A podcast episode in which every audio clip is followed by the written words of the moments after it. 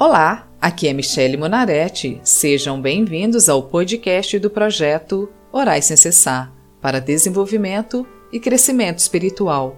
O projeto Orais Sem Cessar disponibiliza orações prontas, visando facilitar para que as pessoas tenham comunhão com Deus. Cada oração é feita para um tipo de situação, fase ou dificuldades da vida. Hoje vamos orar o Salmo 106, parte 2, agradecendo a Deus porque, apesar dos nossos pecados, Ele não tem desistido de nós.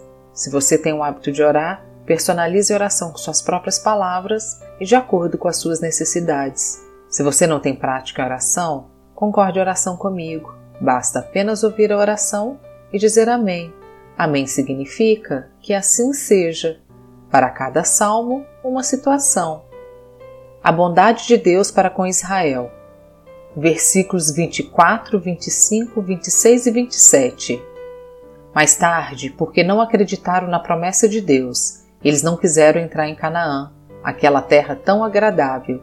Eles ficaram nas suas barracas, se queixando e não quiseram dar atenção a Deus o Senhor. Então o Senhor lhes deu um aviso solene: ele os faria morrer no deserto espalharia os seus descendentes entre as nações pagãs, deixando que morresse em países estrangeiros.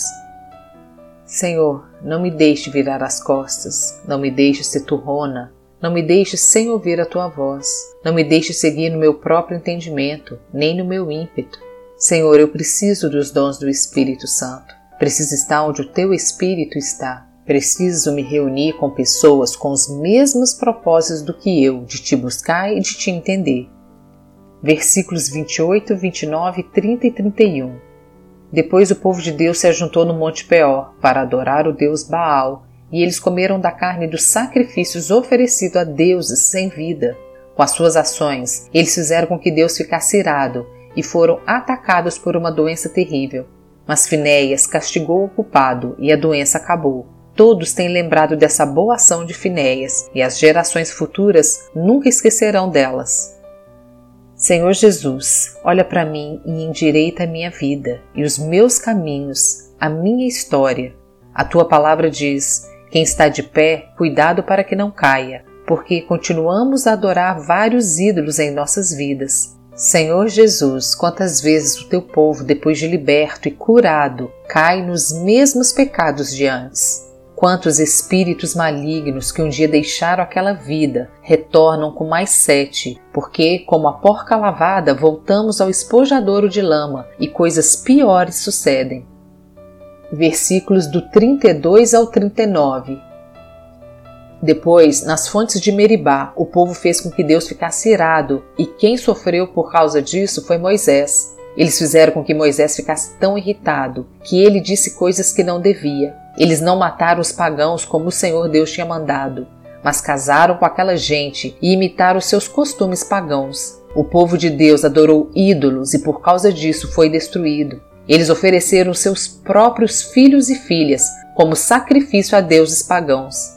Mataram aquelas crianças inocentes, os seus próprios filhos e filhas, como sacrifício aos ídolos de Canaã, e o país se tornou impuro por causa desse sangue.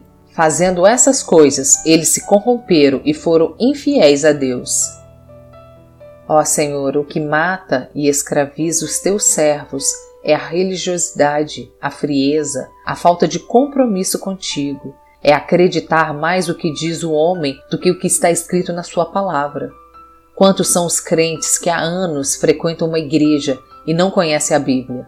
Quantas são as pessoas que parecem um gravador que só repetem aquilo que ouve.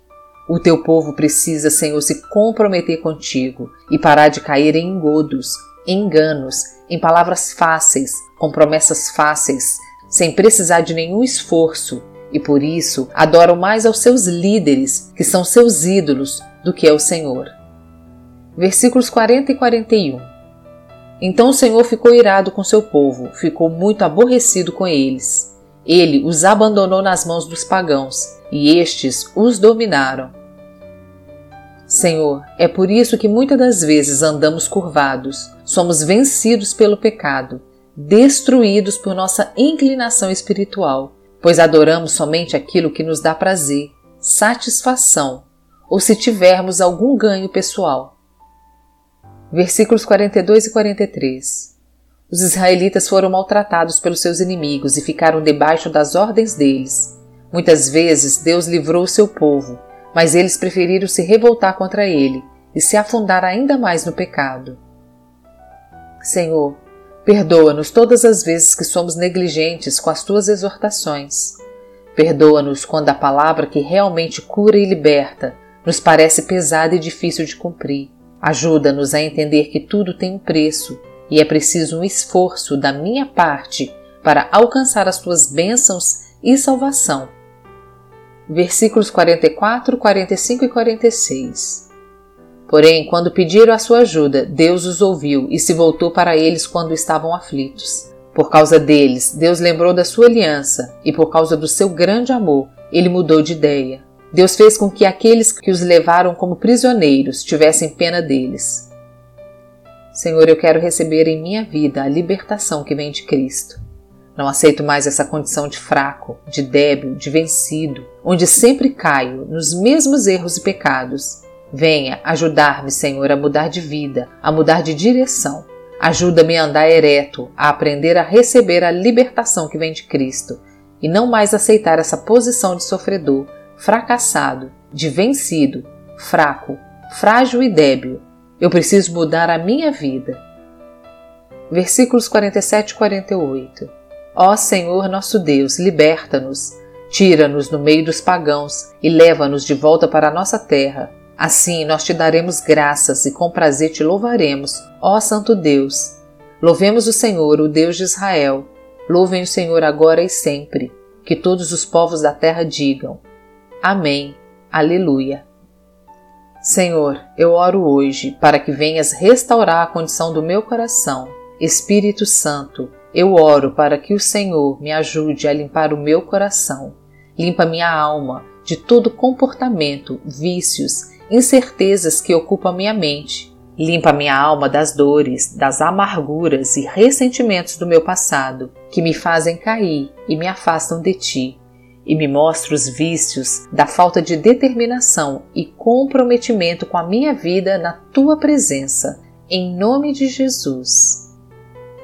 Amém. Sejam bem-vindos e acompanhem às segundas e quintas-feiras o projeto Orais Sem Cessar.